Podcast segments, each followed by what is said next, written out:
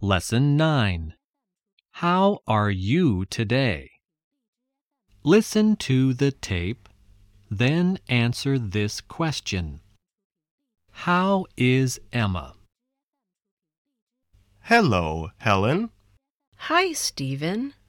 How are you today? I'm very well, thank you. And you?